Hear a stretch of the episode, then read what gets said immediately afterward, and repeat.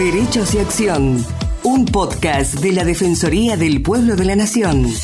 Producido y realizado íntegramente por el área de comunicación para compartir diferentes temas de interés general y del accionar de la institución. Conducen Estefanía González Isola y Fernando Almirón.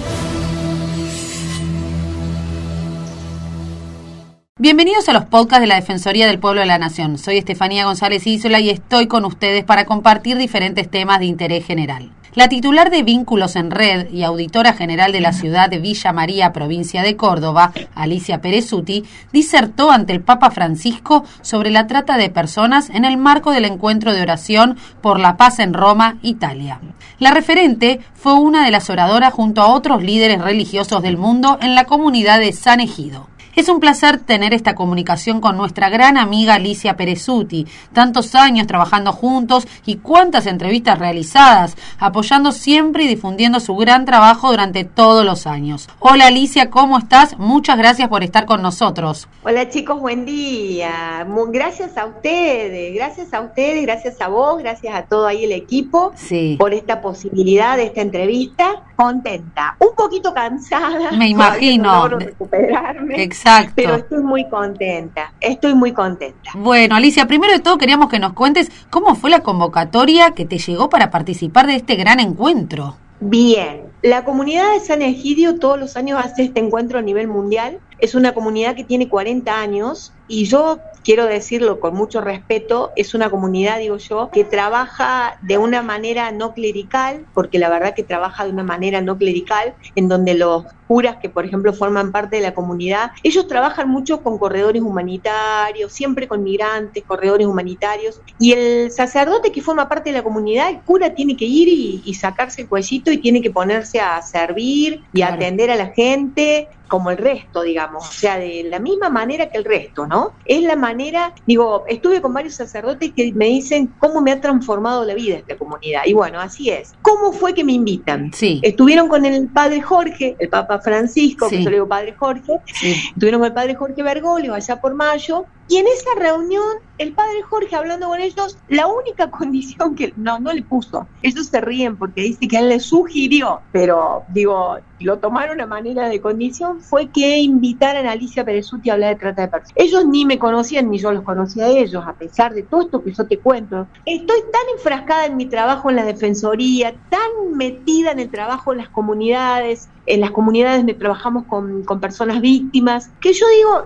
es como que por ahí, viste, no, no, no, mm, no sé cómo explicarles, pero se me pasan las cosas, o no me entero, no veo, qué sé yo. Y bueno, y no te conoces. Aparte, siempre perfil muy bajo. Esta comunidad tiene un perfil muy bajo. Excepto este encuentro mundial, el trabajo que hacen es de hormiga obrera. Vieron que en el hormiguero hay diferentes funciones. Sí. Ellos son hormiguitas obreras. Entonces, como son hormigas obreras, si no te chocas con ellos así de frente, con ellos y ellas, no te enteras lo que hacen. Y bueno, la verdad que me, me invitan, voy a un panel eh, me daba risa porque había 10 paneles simultáneos en un lugar que se llama La Núbola, que es inmensa en, Roma, en donde cada sala tiene lugar para 2.000 y algunas personas. Y mi panel, yo dije, habiendo tantos paneles con tanta gente tan importante, ¿quién va a ir al nuestro? Encima en mi, en mi panel había un curita mexicano hablando de trata yo, hablando de migrante y trata y yo, y digo, habiendo tantos temas que ellos trataban tan fuertes en este, en este tema relacionado, o sea, todo relacionado con la paz, digo, ¿quién va a ir al nuestro? Resulta que nuestra sala, que era para 2.000 personas,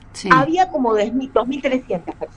Entonces el fundador, que se da una vuelta por todos los paneles, se da una vuelta por todos los paneles, se queda en el nuestro. Y yo hablaba medio al final. Y bueno, yo, yo siempre digo, yo cuando lo aclaro siempre. Puedo hablar la verdad en el tema de trata de personas porque si voy a ir a dar un discurso bonito, yo no voy. La foto no me interesa, el currículum a mí no me interesa, no voy. Me quedo, me quedo, me quedo acá, me quedo en la defensoría, me quedo en la comunidad. Entonces, bueno, la verdad que en, lo que yo dije en la presentación, en esos 10 minutos, en todo lo que dije, esto del Vía Cruci que viven las víctimas, y arranqué con esto de la Biblia, ¿dónde está tu hermano? que es común a todas las religiones, porque hay que pensar que este encuentro era interreligioso, ¿no? Claro. Entonces, esto de la Biblia, donde cuando el Señor le pregunta a Caín, ¿dónde está tu hermano? O hermana, le agrego yo, ¿no? Le agrego yo, o hermana, que hay que dar respuesta, ¿no? Y la verdad que está en un, en un prostíbulo, lo están filmando para pornografía, está en un taller clandestino, entonces, o en servidumbre, en esto de, la servidumbre doméstica que, que no se ve. Entonces, leí frases de testimonios pequeños fragmentos que se podían leer. Claro. Porque en realidad son tan crudos y tan duros los testimonios, tan duros y tan crudos, que yo decía, si leo, o sea, si le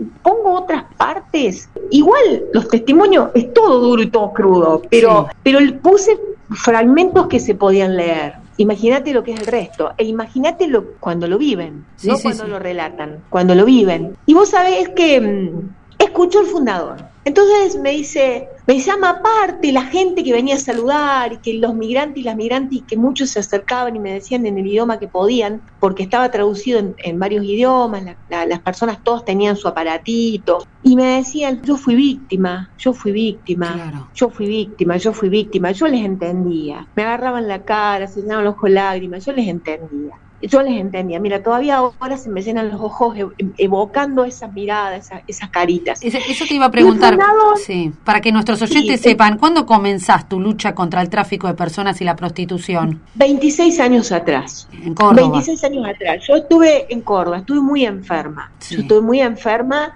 en tratamiento larguísimo, estaba sin cabello en esa época. Y voy a Córdoba, una médica japonesa que me dice yo siempre hice voluntariado de alguna manera, pero ella me dice, búsquese una causa por la cual tenga que vivir. Buenísimo. Porque de esa manera va a vivir. Yo tenía tres criaturas chiquitas, ¿no? Tenía tres, tres criaturas, tenía dos de un año, Pierito, que es compañero de usted. Sí, a Piero lo conocemos, sí. Y estabas pasando por esa enfermedad con tus tres hijos. Y, y Gino de cuatro, para que tengan una idea, y dos trabajos para... Y me le digo, pero escúcheme, yo tengo dos trabajos, estoy enferma, tengo tres criaturas que mantener, y me dicen, búsquese, búsquese una causa por la cual vivir. Las personas viven por los voluntariados, salen adelante y viven. Y la verdad que empecé a ir a las hermanas adoratrices y a través de ellas conozco al padre Bergoglio. Y después me separo porque, bueno, yo hago denuncias. Entonces la denuncia un poco, a las hermanas le da un poco de miedo. Y entonces ahí formamos vínculos, porque aparte vínculo es más plural, ¿no? Sí. Porque bueno, hay mucha gente que 26 años jamás una denuncia por corrupción dentro de la ONG y miren que denunciamos la corrupción, denunciamos la mafia y jamás una denuncia por corrupción, jamás. Inclusive dentro de la gente que ha pasado por la ONG, hay gente que, que entra hasta un tiempo y se va porque dice es mucho dolor, es mucho dolor, yo no puedo con esto y me voy. Pero se va bien, se va transformada, se va bien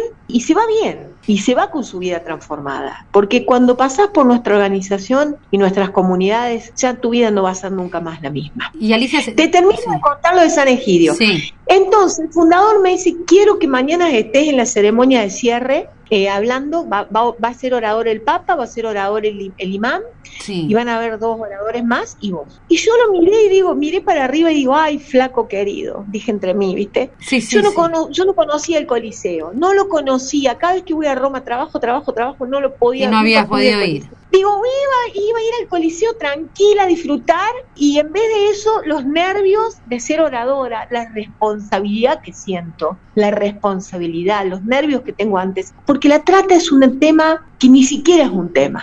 Claro. La trata no existe para la sociedad, cuesta mucho que exista. Entonces dije, si yo digo alguna pavada, el que está al frente nunca se va a comprometer en este tema y nunca va a creer que esto existe. Entonces me dice, lo único que el discurso después lo vamos a imprimir en un montón de idiomas junto con el del Papa y los demás, lo tenés que tener preparado para esta tarde. Perfecto. O sea, eso era de mañana. Yo terminaba el panel, los nervios del panel, el estrés de haber terminado, o sea, la responsabilidad que siento, no había dormido casi, porque siempre me pasa lo mismo cuando tengo una jornada de esto. Y a ponerme a preparar el discurso. Entonces preparo, lo hago más corto, lo arranco de nuevo con Caín y lo cierro con Caín y Dios cuando, cuando Caín le pregunta a Dios, ¿acaso soy yo el custodio de mis hermanos, de mi hermano? Y en realidad yo cierro, porque para todas las religiones es igual. Te vuelvo a decir, la parte del Génesis es común a todas las religiones, ¿eh? musulmanes, menos budistas, pero musulmanes, la iglesia ortodoxa, protestantes, es común a todos nosotros. Entonces, bueno, claro, somos custodios de nuestros hermanos. Y bueno, la verdad que corto, el discurso corto, me dejaron, me dijeron que los testimonios eran muy fuertes, que me dejaron en una nenita de nueve años nomás, pusieron una parte, la nenita víctima de pornografía, que en vez de estar jugando eh, los peluches, los juguetes, rompecabezas, tiene que estar en, un lugar donde la están filmando para pornografía. Y, mm, y, bueno, la verdad que me pidieron si lo... No digo, yo no leo los discursos, yo no leo. Dice, pero tienes que ajustarte más o menos al... Yo no leo. Yo no leo porque yo necesito que mirar a la gente. No importa que la gente haya 10.000 personas ahí. No, yo necesito mirar, a la gente, y que la gente me mire. Y que la gente me mire y que sienta que yo le estoy hablando del corazón. Totalmente. Y no, no ese y bueno. si no es más frío, si no es más frío. Pero, y eh, Alicia, contame un poco cuál, cómo es tu relación con el Papa Francisco. ¿Qué nos puedes contar de este encuentro personal que tuviste con él ahora y del que tenías como antes? Dijo, como dijo la RAI, como dijo la televisión española, como dijo la, la, la CNN, mi relación con el Papa de muchos años, eh, todos dijeron es amiga del Papa desde mucho antes. Sí. Esa es, esa es la relación que yo tengo con él. La noche anterior, perdón, la última noche de la actividad, yo dije, miren, yo esta noche me quedo en Santa, eh, no voy a estar porque estoy en Santa Marta con el padre Jorge y con el padre Gonzalo, que es el secretario de él. Y esa es mi relación. Se reía por las zapatillas porque la última, la semana anterior de viajar, estuve con tantos problemas en la comunidad. Una nenita se intentó suicidar, eh, otro chiquito golpeó a otro, tenemos niños y niños en las comunidades. Y la verdad que mm, estaba con tanta preocupación y tanto dolor. Alicia, la verdad que no tengo más tiempo y tengo que ir cerrando. Lo que te iba, la última pregunta que te voy a hacer, ¿vos crees que se ha avanzado en la persecución del delito y en la atención a las víctimas de trata? Qué hermoso las dos preguntas que me hiciste en una. Son dos respuestas diferentes. En persecución penal del delito hemos avanzado a nivel mundial, porque hemos avanzado, hay avances. Los veo, los siento y los palpo y los puedo comprobar. En la atención a las víctimas no hemos avanzado nada. Ese fue mi pedido en la ceremonia final. Por favor, tenemos que avanzar en la atención a las víctimas porque no hay programas a nivel mundial. No los hay en Argentina, pero no los hay en ningún lado. Exacto. Entonces, las víctimas quedan en un, en un limbo las víctimas de trata después de los procesos quedan, quedan en el limbo. No hay en un lugar gris. No pueden, por ejemplo, traer a sus familiares al país donde quedan, no pueden volver porque las matan, les matan a los familiares porque declararon. Todo eso que te estoy contando es lo que vive una víctima de trata. En Argentina, en, la provincia, no pueden volver a su casa. Eh, si vuelven, las vuelven a captar. Capaz que le hacen, les hacen daño a los familiares y tampoco pueden denunciar eso porque tienen miedo a más daño. Entonces digo, es un horror lo que viven las víctimas. Es un horror. Mira, para las víctimas está el cementerio, a veces la cárcel porque terminan, terminan culpándolas, inclusive las comprometen. O sea, es, es, un horror lo que viven las víctimas.